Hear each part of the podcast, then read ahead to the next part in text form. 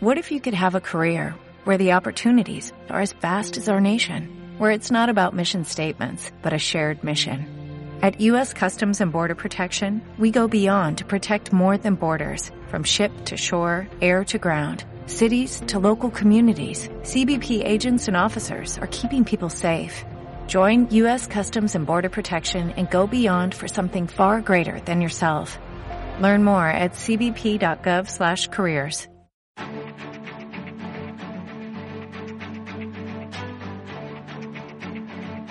En Capital Intereconomía, el consultorio de bolsa.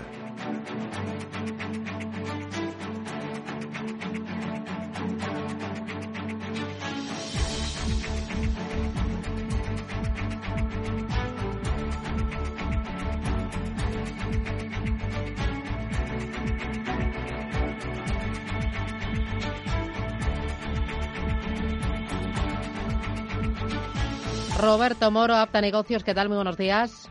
Hola, buenos días. ¿Qué tal? Oye, eh, cuéntame, eh, IBEX 35, ¿cómo lo ves? Eh, ¿6.500, 6.400? ¿Lo ves más abajo todavía? Eh, eh, ¿Qué me dices? Bueno, a cortito plazo esa es la zona clave, ¿no? La zona de 6.520, 6.530. Eh, más o menos el precio de cierre de ayer. A corto plazo, sí, esa es una referencia muy importante.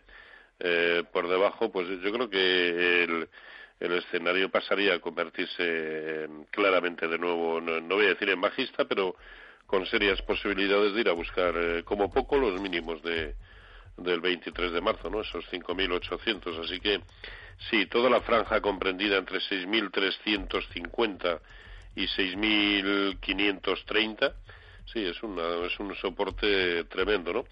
Pero también cabe pensar que dado que también eh, donde cerró ayer es un soporte de medio plazo e interesante, coherente además con los 10.250 del DAX o, eh, o, con los coherentes también en, en, los índices americanos, pues cabe pensar que a corto plazo podamos vivir un rebote en el conjunto de los mercados, ¿no? Parece lo más, mm. parece lo más lógico y que eso abunde en un escenario de, de lateralidad y que esta sensación de que eh, no está sucediendo gran cosa, pues se prolongue incluso algo más en el tiempo. Mm, eh, si hay rebote, ¿hasta dónde? Bueno, en la zona, la zona clave en el IBEX es la zona de 7.200. A mí me resultaría extraño que este rebote lo lleve a buscar ese nivel, pero sí, esa es la zona clave. Es que eh, parece mentira que todo lo que suceda en un rango de un 10%, no solo en el IBEX, sino en el conjunto de los índices, abunde en un escenario de, de, de, nada. lo que pasa es que ahora pues nos toca, nos ha tocado movernos por la parte de abajo y lo que tocaría sería eh, rebotar. Pero ya digo, que no, no es indicativo de, de nada. También tiene lógica, ¿no? Que, que un proceso de consolidación eh, o que este proceso de consolidación se prolongue tantísimo tiempo después de las anteriores y abultadas caídas, pero también de la excelente recuperación, excepto en el caso del IBEX, de la excelente recuperación, sobre todo de los índices americanos, por no hablar, lógicamente, del índice divergente que sigue a su aire, que son los, los Nasdaq y el de semiconductores de Filadelfia. Mm. Eh, oye, y para aprovechar este escenario, eh, ¿algún valor que tú digas, esto merece la pena, hay que estar?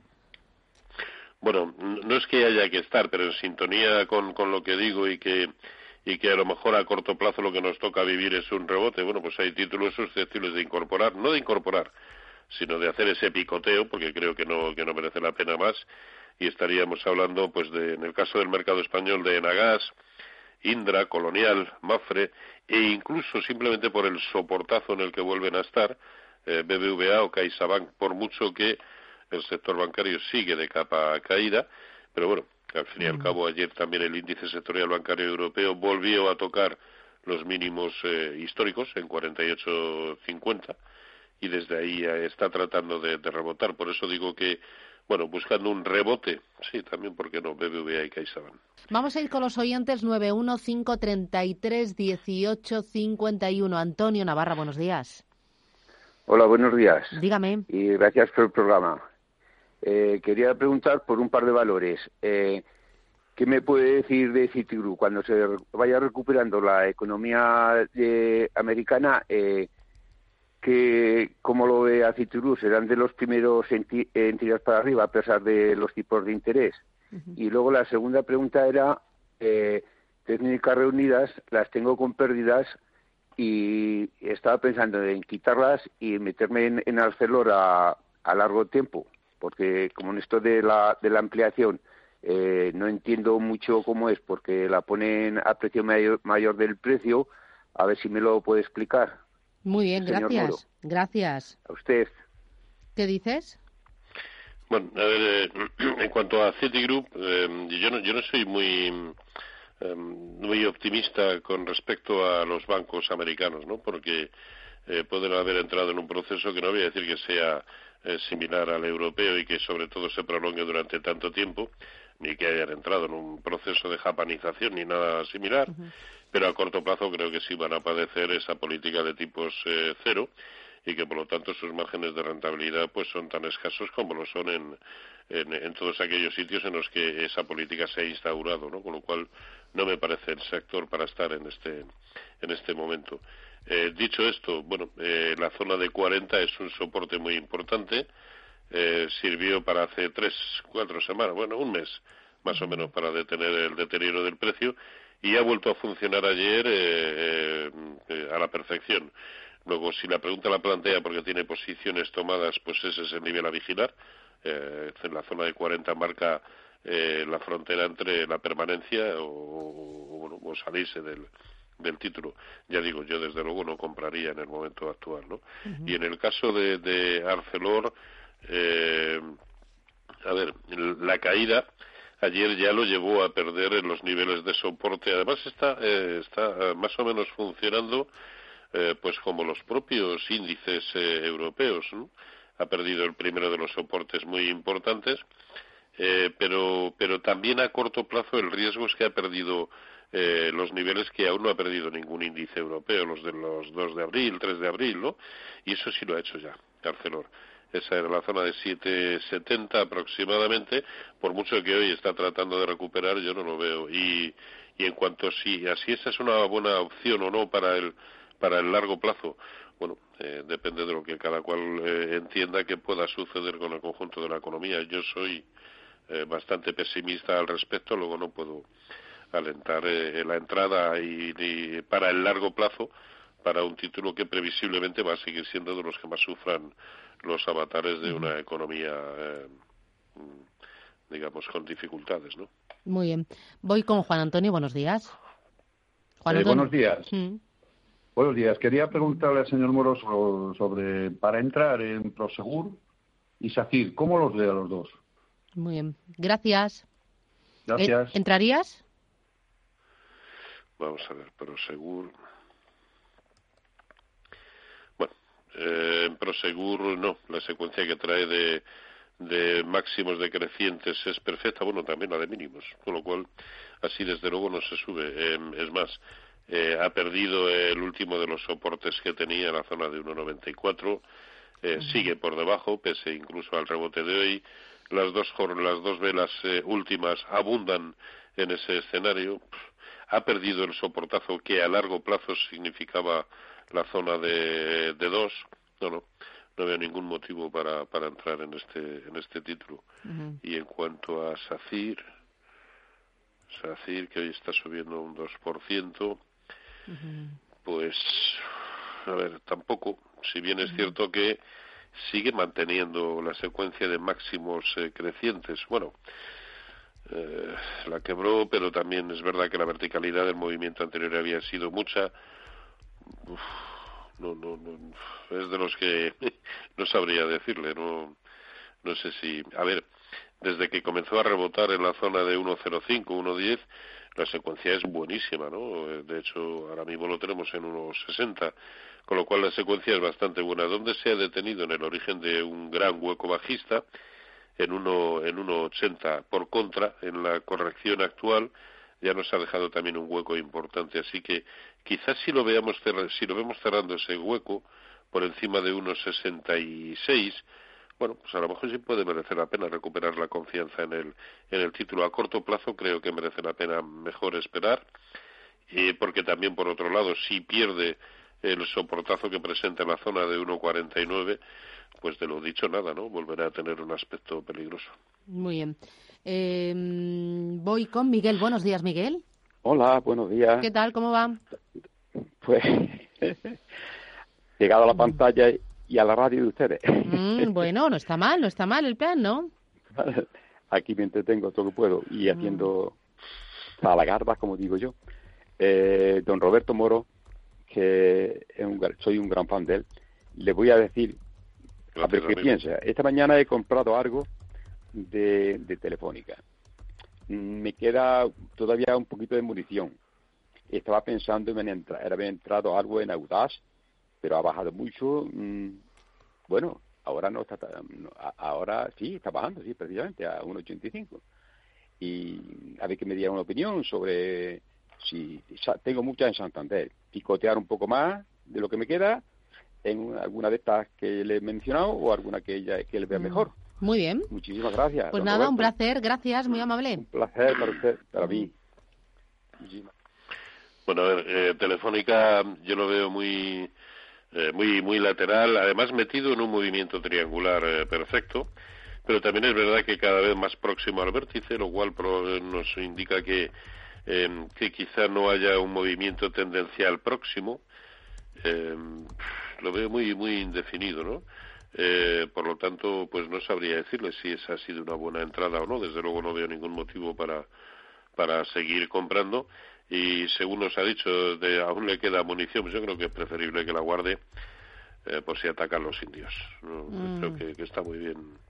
Creo que está muy bien donde está, es decir, en, en su bolsillo, porque eh, estamos viéndolo, ¿eh? que desde hace un mes y medio eh, lo que nos da un día nos lo quita al siguiente, no está haciendo absolutamente nada el mercado, luego no veo ningún motivo para regalarle comisiones al mercado y encima estar sufriendo, ¿no? ¿no? Mejor esperar a que las cosas se aclaren eh, eh, un poco más, que con toda seguridad va a suceder. Y mientras tanto no tenemos por qué tener ninguna prisa en, entrar en el, en el mercado. Muy bien. Rafael Zaragoza, buenos días. Hola, buenos días, ¿qué tal? Espero que todos estén bien. Sí, todos bien, gracias. Dígame. A ver, que tengo un, un vía crucis con el Banco Santander, porque mm. lo tengo hace mucho tiempo. Yo lo estaba aguantando cuando estaba con un canal lateral de, de, 330, 390 y hasta así hace mucho tiempo. Eh, resumiendo, que mm, hace tres meses que podía haberlo vendido dos meses antes de que existiese la pandemia hasta que, que tenemos ahora. Y se ha bajado tanto, tanto, que es que yo es que lo veo que es un banco que, a pesar de ser uno de los más grandes, eh, eh, lo veo cada vez más débil, porque es que yo no entiendo, tiene unos fundamentales mejor que el Bilbao para mí, y sin embargo, eh, el Bilbao siempre va por encima, siempre va por encima. Y no sé qué hacer, si deshacer o, esperar, pero después de tanto tiempo me fastidia mucho hacerlo, y no sé qué hacer, no sé qué hacer, la verdad. No sé si que me diga don Roberto si le ve a largo plazo un poco de recuperación para quitármelas o no sé, es que no lo sé. Ya, vale. Vale, pues nada. Gracias, muy amable. A usted, gracias. A ver, que no nos sabe, ¿qué decimos? Es que es difícil, ¿no? Y sobre todo utilizando o, o siguiendo su lógica, su argumentario, ¿no? Es complicado. Los, los fundamentales de, de Santander, pues si es que en el fondo no, nos lo, no, no, no los conocemos ninguno. Mm, yo hace mucho tiempo, y no hablo del caso concreto de Santander, ¿eh? pero hace mucho tiempo que, que, no me creo ningún dato de, de, de, toda la banca en, su, en general, ¿no? Luego no sé qué es lo que puede haber detrás de este profundo deterioro. Y digo profundo, por no decir profundísimo. Pensemos que los mínimos de 2009 lo fueron en la zona de, de 1,79, 1,80 y estamos en 1,86. ¿eh? Es decir, el deterioro es tan, tan, tan brutal. Ahora, ¿Ese argumento es suficiente para pensar que aquí nos lo tenemos que comprar todo porque en el largo plazo va a subir como la espuma y que no queda otro remedio más que ganar? Pues no, la historia nos demuestra que eso no, no, no eh, puede o no ser así, ¿no? Por lo tanto, eh, ahora, si aguantar o no, bueno, eh, yo sí aguantaría, ¿no? sobre todo llegando a estos niveles. Es que, claro, el, es que no sé exactamente qué, qué contestarle, ¿no? Porque yo creo que que si aguantamos en el largo plazo hay pocas posibilidades de equivocarnos aguantando ahora o incluso, ¿por qué no?, comprando ahora. Tenemos pocas posibilidades de, eh, equivocarnos. Pero eh, la banca yo creo que, que a medio largo plazo va a subir tal transformación en toda Europa que yo soy, ahora mismo soy incapaz de, de, imaginar el panorama que puede quedar en, el, en, Europa, ¿no? Así que eh, esto es lo que opino ahora mismo. En función de cómo se desarrollen los acontecimientos, puedo haber variado incluso un 100% esta opinión, ¿no? Pero ya digo, si, si tiene capacidad de aguante eh, para tenerlas, eh, mantenerlas en el largo plazo, yo creo que, el lado natural debiera ser, pese a que en el corto plazo aún le puede quedar por penar, sobre todo si se desarrolla el escenario general eh, para el conjunto de los mercados, que a mí me parece más probable, eh, aunque ya digo, aunque eso pueda ser así aún en el corto, incluso medio plazo, su lado natural debería ser tratar de recuperar ahora. Ya digo que me provoca muchas más dudas las, las tripas no solamente del Santander, sino de cualquier banco. Eso me, me, me da mucho me da mucho miedo, la verdad. Eh, voy con eh, notita de voz. Vamos. Hola, buenas tardes. A ver, eh, quisiera que me dijera los niveles del IBEX en la cual cree usted que había que hacer todo tipo de posición. Tengo una cartera que tengo unos valores con pequeñas ganancias y tengo otra que también tengo con fuertes pérdidas. Pero a mí no me importa ya, de la manera que va esto, si me dice un nivel vender y luego, pues, si ya mínimos o cuando sea, pues volver a comprar y otro tipo de valores o los que en ese momento parezca más oportunos o que tengan más rebote. Nada más, muchas gracias, espero buen día y mucha luz. Roberto.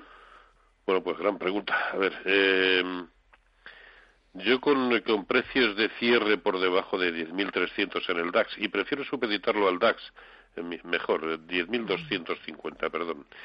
Por debajo de 10.250 en el DAX, yo cubriría toda la cartera. Sé que eh, es más, se pueden tomar posiciones en derivados cortas, eh, por mucho que estén prohibidas, si es para cubrir la cartera, con lo cual, ya digo, yo con un DAX por debajo de 10.250 cubriría toda la cartera y con un DAX por debajo de 9.350 eh, probablemente vendería todo.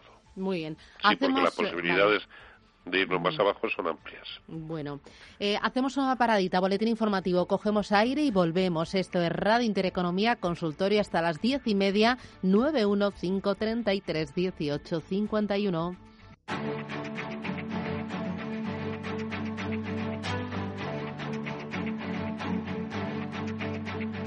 En Capital Intereconomía, el consultorio de bolsa.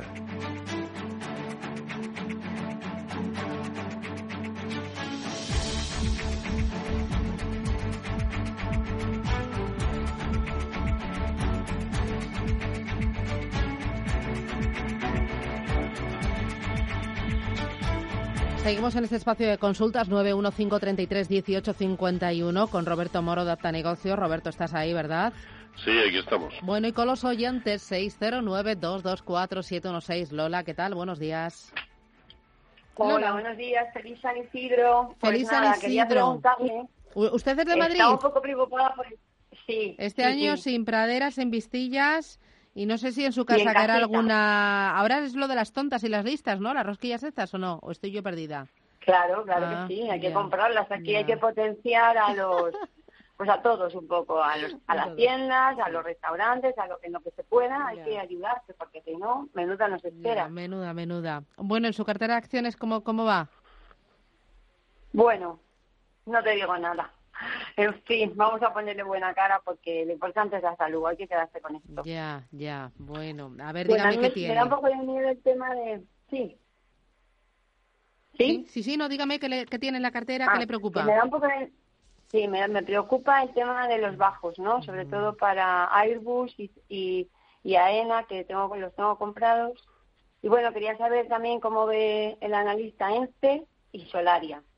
Y, ah, bueno, y, y en América Starbucks. Vale, muy bien. ¿Qué dices? Vale, pues eh, nada, que tengan un feliz día. Muchas gracias. Bueno, a ver, en el caso de, de ENCE, eh, no está aguantando mal, eh, se pondrá solo peligroso si rompe por debajo de 2,60. Para mí ese es el nivel clave. Pero claro, para eso puede quedar mucho. Eh, 2,65 también es una zona de soporte eh, interesante, pero todavía no ha dado a corto plazo ninguna señal de reversión de la tendencia. Por contra, en lo que es en el medio plazo, la secuencia sigue siendo eh, bonita. Máximos y mínimos relativos crecientes y así se sube, ¿no? Por lo tanto, si hasta ahora, si ya los tiene, lo suyo parece eh, aguantar, ¿no? Eh, mm, nos preguntaba también por Starbucks, si no recuerdo mal. Starbucks, vamos a ver. Mm, Starbucks, aquí lo tenemos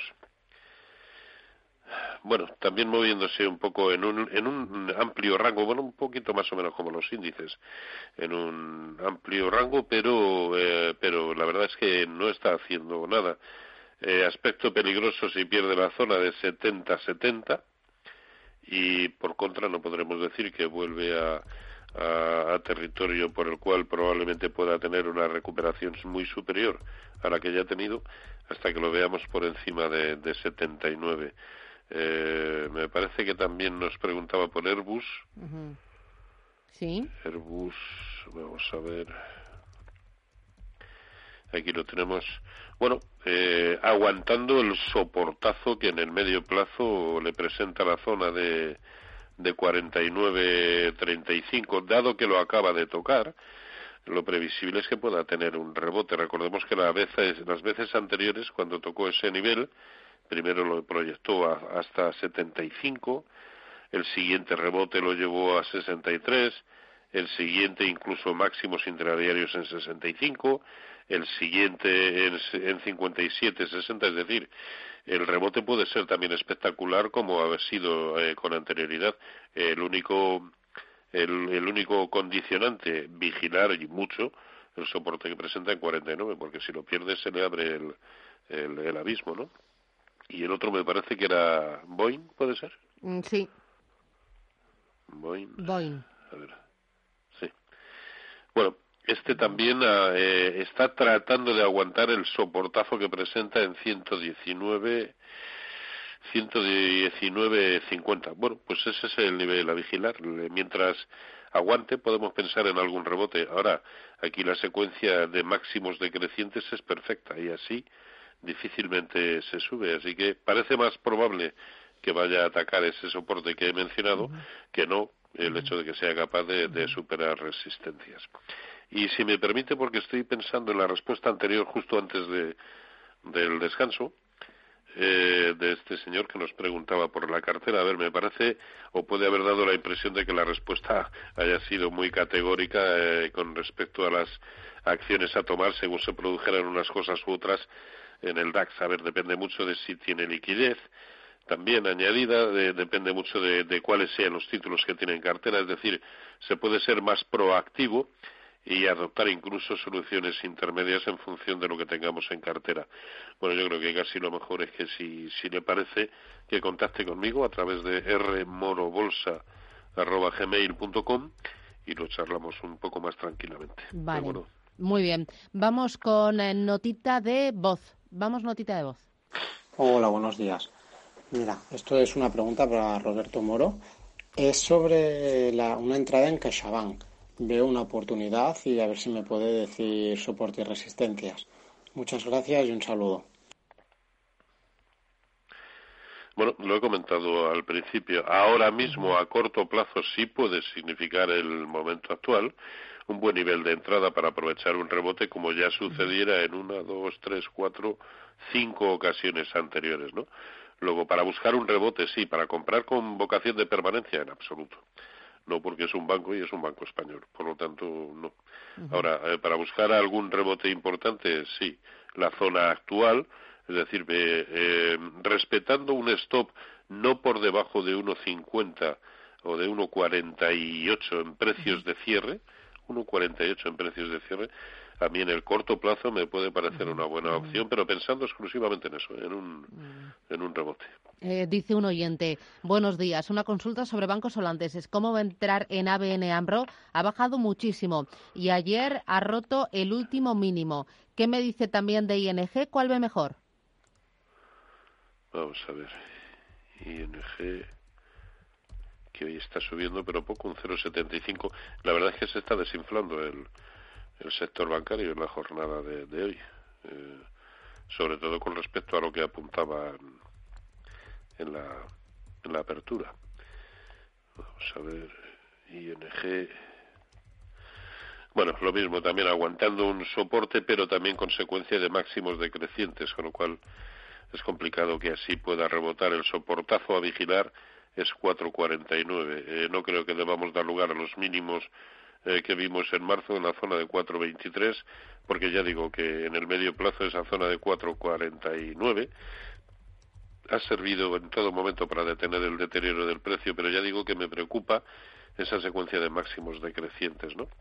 Y en el caso de ABN AMRO, a ver si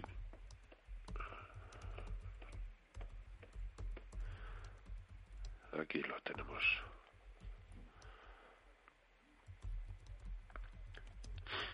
¿Lo encuentras? cuanto, cuanto más rápido eh, quiero hacerlo. Sí, sí, ya lo tengo aquí. Nada, una secuencia muy fea, ¿eh? la del aspecto técnico de ABN AMRO bastante bastante feo. También con esa misma secuencia de máximos relativos decrecientes, pero perdiendo absolutamente todos los soportes, hasta tal punto que también está conformando una secuencia de mínimos decrecientes, ¿no? Por lo tanto, eh, pocas posibilidades de, de, hacerlo bien, ni siquiera en plan rebote. No, no, se procuraría estar muy alejado de, de ABN AMRO. Y desde luego, los mínimos de ayer eh, en la zona de 563 pasará, pero fíjese, qué, qué barbaridad, estamos en 601, ¿eh? Pero esos mínimos, eh, la pérdida de esos mínimos nos empezaría a indicar nuevamente otro otro tirón bajista, ¿no? Que no, no, el aspecto es feísimo. Feísimo, feísimo. Vale. Mira, otro de los oyentes dice, buenos días, por favor, ¿podría comentar Repsol para entrar a muy corto plazo? ¿Cómo lo ve? Vamos a ver, Repsol. A ver, antes de ver el gráfico, pues eh, decirle que a mí no me, no. me agrada. Mm. Eh, el problema es que todo lo que sucede entre 6 y 9, y es una barbaridad de, rango, pero no nos dice nada en el aspecto tendencial de largo plazo.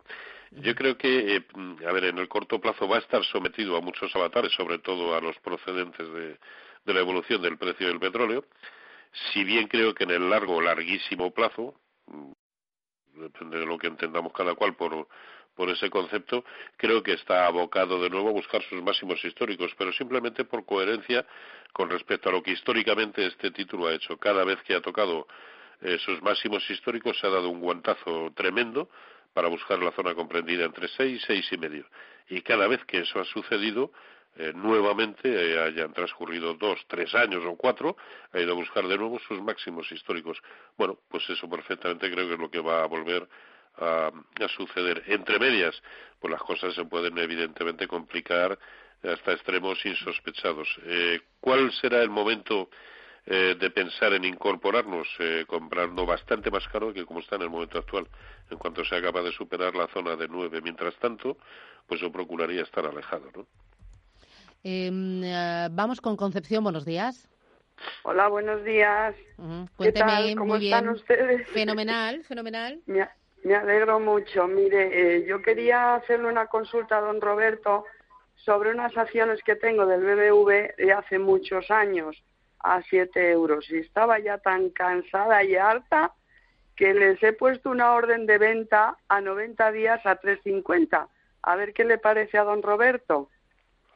Muy bien, gracias. Muchas gracias. Bueno, creo que, que, a ver, no es una mala medida, pero me parece una medida ociosa. No creo que bajo ningún concepto, con el escenario que yo manejo, a tres meses vista, eh, BBVA va a llegar, vaya a llegar a 3.50 en absoluto, ¿no? Que está bien ponerla porque no eso no nos consume ningún recurso, con lo cual perfectamente podemos dejar esa orden puesta ahora bajo mi escenario eh, y por su bien espero poder desdecirme de esto que le, que le estoy comentando. Para, para nada creo que pueda ser capaz de buscar esa zona de 3.50 y mucho menos en ese horizonte de tres meses. Em, otro oyente, otra notita de voz. Vamos a tope, ¿eh? Buenos días, señor analista. Soy un pequeño de Guipúzcoa. Tengo compradas acciones de IAG a 2,319 euros. Quería saber qué me recomiendas hacer con ellas. Por cierto, son para largo plazo, para mantenerlas. A ver si me recomiendas comprar más a los precios actuales tras estas bajadas. Muchas gracias, un saludo, buen día y ¿Compra más? Bueno, a ver, si es que poco, de poco le va a servir lo que le pueda decir, ¿no? Si las tiene compradas con ese horizonte de largo plazo y, y, por mucho que le comente que para mí su lado natural sigue siendo bajista, pues eh, desde luego comprar más en absoluto. Mm, pero es que poco más le puedo decir. Quiero decir, cuando no cuando no se ha respetado, y, con esto Dios me libre de hurgar en la herida de nadie, ni mucho menos, ¿no?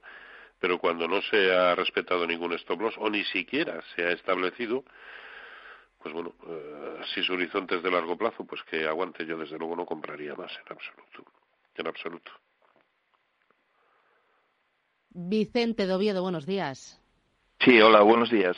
Eh, mire, quería preguntar a don Roberto eh, por EDP y eh, Deutsche Telekom.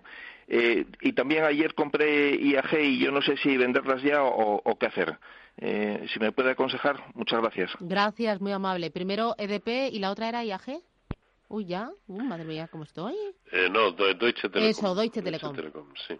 EDP, a ver, está tenido, a mí me parecía uno de los mejores eh, la semana pasada. A corto plazo ha tenido una, una caída con un hueco, la apertura de un hueco bajista impresionante.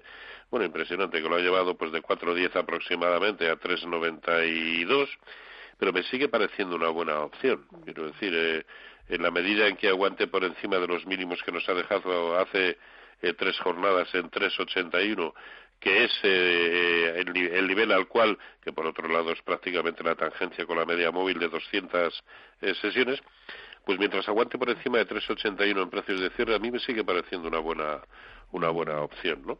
Si bien es verdad que a corto plazo, pues bueno, me está decepcionado, decepcionando un poco, un título sobre todo que a mí me gustaba, ya digo, la semana pasada, y además veo que que el bueno de, Vicente, eh, pues también comentaba eh, Deutsche Telekom eh, la semana pasada y este por contra lo sigue haciendo muy bien, ¿no? Eh, me sigue pareciendo una muy buena opción. ¿Cuál es el stop, sea de pérdidas o de beneficios a, a mantener el origen del último hueco en 13.25 mientras esté por encima, encima lo más probable es que pueda seguir avanzando. Ya digo técnicamente presenta muy buen aspecto y toda vez que ya ha superado también el, nivel del 50% de, de toda la caída desde 16.75, lo normal es que pueda seguir avanzando hasta esa zona de 14.32, que es el 61.8. Lógicamente va a depender eh, también, eh, como no podía ser de otra manera, pues va a depender del contexto general. Pero las, las telefónicas o las operadoras ya estamos viendo que para bien o para mal están siendo capaces de desmarcarse un poco de lo que es la evolución general de los mercados y el que mejor con diferencia lo está haciendo es Deutsche Telekom, así que me sigue pareciendo también una buena opción. Mm, eh, vamos con María Bilbao, buenos días. Hola, hola, buenos días. Me alegro que se encuentre todo bien. Gracias. Y, me alegro de don Roberto Moro a ver qué opina, que le sigo mucho y me gusta mucho cómo opina. Mm. Mire, yo tengo Farmamar cogida de hace pues unos cuantos años y ahora que empieza a tirar un poco para arriba, quería saber su opinión, a ver qué opina de, mm, si cree que puede continuar con, con la racha y a ver qué opina también de un contrasplit que he oído que bueno, que ha salido la noticia que van a hacer un contra split de por cada 12 acciones, o sea, una por cada 12. A ver qué opinión le merece y, a ver lo que me dice. Si continúo con ellas. Muchísimas gracias. Gracias. Y que continúen bien todos. Gracias. Chao. Bueno, pues eh, a ver, eh, yo creo que en, que en Farmamar merece la pena eh, seguir, merece la pena continuar, al menos en la medida en que esté por encima eh, de la zona de 5. Ese es el nivel que tiene que, mantener. Mientras tanto, debemos pensar que la zona de 6 que ya ha alcanzado recientemente, en máximos intradiarios, es una zona de resistencia horrorosa, ¿no? Eh, y que además data prácticamente del año 2009. Por lo tanto, eh, pero también es verdad que hay que estar eh, respetando zonas de soporte. Ya digo, mientras esté por encima de 5 yo aguantaría, ¿no? Y, puesto que las tienen en beneficio, pues nada, por debajo de 5 yo ejecutaría y además con, con, con, eh, con alegría. Creo recordar que nos ha dicho que las tenía en, beneficios. Y, de, la segunda parte de la pregunta, ya sí que no me mm, acuerdo. Yo tampoco, pero voy con José. Es que estamos a tope, no te lo puedes ni imaginar. Hoy, Roberto, yo creo que eh, muchos de los oyentes de Madrid, como están más tranquilos, sin trabajar, nos han puesto y han aprovechado. Y bueno, eh, tengo la centralita saturada, los WhatsApp descritos, audio, impresionante. José, buenos días. Sí, buenos días. quería que me informara. Sí, quería que me informara, señor Moro, sobre Solaria, que esto pondría en ¿Y hasta dónde cree que puede llegar? Muy bien, pues nada, gracias, muy amable, suerte. Solaria. Me parece que esta era la que nos faltaba también. Sí, ah, mira, mira, pues mira. Me, parece. Eh, a ver, Solaria eh, lo que ha puesto de manifiesto de momento es la imposibilidad de superar la zona de 10. Recordemos que la vez anterior que, lo, que eso sucedió, estamos hablando de mediados de febrero, derivó en caídas hacia la zona de, de 8, posteriormente recuperó eh, hasta 9,65, pero volvió a caer hasta la zona de 6. Por lo tanto, no creo que debamos dar lugar a que algo así eh, vuelva a suceder, ¿no?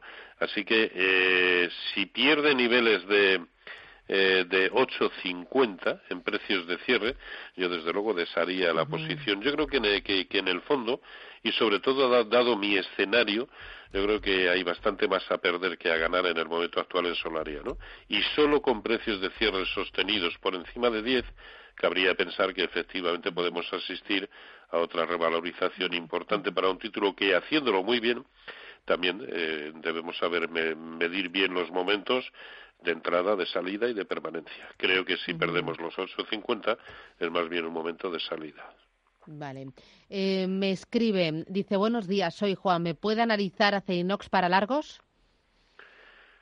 ¿Para largos o para el, para el largo plazo? Yo supongo, pues para comprar. Yo he entendido para largos, para comprar. Sí. No entiendo lo que entiendo yo. Bueno, yo no lo veo. Debemos pensar que eh, en el medio plazo se está moviendo entre 6 y 7.30, un amplio rango, pero eh, ahora mismo estando en 6.47, pues casi casi en los máximos de hoy ha, llegado a estar eh, en una situación equidistante de ambos niveles, ¿no? Y ahí es la pregunta de siempre. ¿Qué hacemos? ¿Compramos o vendemos? Y sobre todo, ¿dónde establecemos con una cierta coherencia el stop de pérdidas cuando estamos equidistantes de soportes y de resistencias? No, yo no lo veo, no lo veo. Eh, em, si es para largos, para cortos, pues tampoco. Creo que solamente por debajo de seis podríamos abrir cortos, unos cortos que, por ejemplo, ahora mismo están vedados, a no ser que lo hagamos en otras herramientas como pueden ser opciones o algo así. Eh, dice, ¿a qué precio entrar en Endesa y en Iberdrola? Madrid, Jesús. En, en Endesa y en Iberdrola. Sí. En Endesa, incluso en el momento actual, puede, puede ser eh, ah, no, no, perdón, que, es ese, ese. ¿En qué momento entrar en, Endesa? Bueno, debería buscar alguna zona de soporte, la zona de 19, que ya también ha demostrado eh, que al menos en el corto plazo puede servir de, de soporte, o 19-20 más concretamente. Eh, mientras tanto, pues no, ahora, si el acercamiento a esa zona de 19-20 coincide con pérdidas de soportes en el IBEX, pues de lo dicho nada, no habrá que comprar ni esto ni, ni nada, ¿no? Y la otra era Iberdrola. Sí. Iberdrola, eh, a ver, aquí no se está dejando claro el, nivel, es la zona de 8.15 en precios de cierre. Bueno, si se acerca ahí y vemos que aguanta ahí solo en ese, en ese caso, si aguanta la zona de 8.15, sí, podríamos tomar ahí posiciones. Eh, Juan Carlos, buenos días. Última llamada. ¿Qué tal? Buenos días. Quería comentar, quería preguntar sobre dos valores. Uno de ellos es Horizon Genomics, lo tengo comprado a 360 y otro es Ecentis, lo tengo comprado a 0.31. A ver qué me aconseja Roberto. Muy bien. Gracias. Pues gracias, muy amable. A ver, Roberto. Eh, Horizon Genomics. Y Ecentis. Oye, ¿tú tan, tan chiquititos tú los compras o no? ¿O no?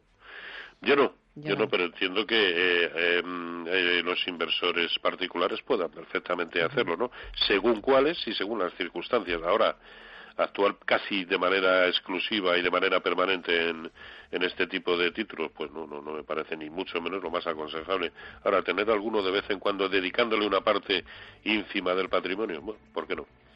eh, en el caso de, de, que las tenía compradas, creo recordar que a 360, su aspecto de corto plazo es bastante feo. Tiene un nivel de soporte tremendamente importante que es la zona de... Sé que queda algo alejado, pero con el nivel de pérdidas que tiene ahora mismo, yo creo que le merece la pena esperar a ver si, si funciona o no. Y es la zona de 2,84 en precios de cierre. ¿Por qué? Eh, fue, fue el origen del último gran eh, movimiento alcista, subimpulso alcista, y, sobre todo también es ahora mismo la tangencia con la media móvil de 200 sesiones. Luego yo establecería el stop para esa posición en esa zona de 2,84 en cuanto a, a Ecentis. Hoy me estoy acordando casi de todas, ¿eh? No sé si se estará dando cuenta. Eh, en cuanto a Ecentis, a ver, eh, soportazo en 0,25, mientras tanto creo que se puede mantener. La estructura a corto plazo es de bastante indefinición. Venía haciéndolo bien en el rebote, pero esa bondad, digamos que poco a poco, de manera paulatina, la está, la está perdiendo. Último nivel que permite mantenerla, 0,25. Muy bien. Roberto Moro, apta a negocios, www.robertomoro.com. Oye, muchísimas gracias. Eh, cuídate mucho, Roberto. Gracias y nada, a ver si pronto nos podemos ver, ¿no? Y tomarnos ahí un cafecito con unos churritos, un pinchito de tortilla. Ojalá, sea así. Ay, cómo lo echo de menos, eh, que sabes que a mí me gusta lo del... Em, sí, sí, ya, ya sabe usted que a mí también. Ya, ya, bueno, ya nos tomaremos la revancha, ¿no?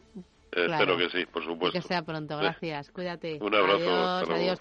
Tenemos muchos contenidos, no paramos hasta las 12 de la mañana aquí en Radio Intereconomía y en esa última hora de 11 a 12 ponte en acción frente al coronavirus. Hoy el foco lo vamos a poner en el empleo y también en el turismo. Pero ojo, porque vamos a hablar también de Nissan y es que planea el cierre. Trasladaría la producción de la fábrica de la zona franca de Barcelona a Francia. En riesgo 3.000 empleos directos y 20.000 indirectos.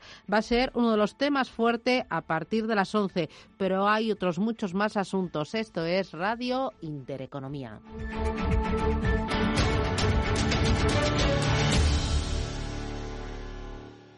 ¿No se merece tu familia lo mejor? Entonces, ¿por qué no los mejores huevos? Ahora, Egglands Best están disponibles en deliciosas opciones. Huevos clásicos, de gallina libre de jaula y orgánicos de Egglands, que ofrecen un sabor más delicioso y fresco de granja, que le encantará a tu familia. En comparación con los huevos ordinarios, Egglands Best contiene la mejor nutrición como 6 veces más vitamina D, 10 veces más vitamina E y el doble de omega 3 y B12. Solo Egglands Best. Mejor sabor, mejor nutrición, mejores huevos. Visita egglandsbest.com para más información.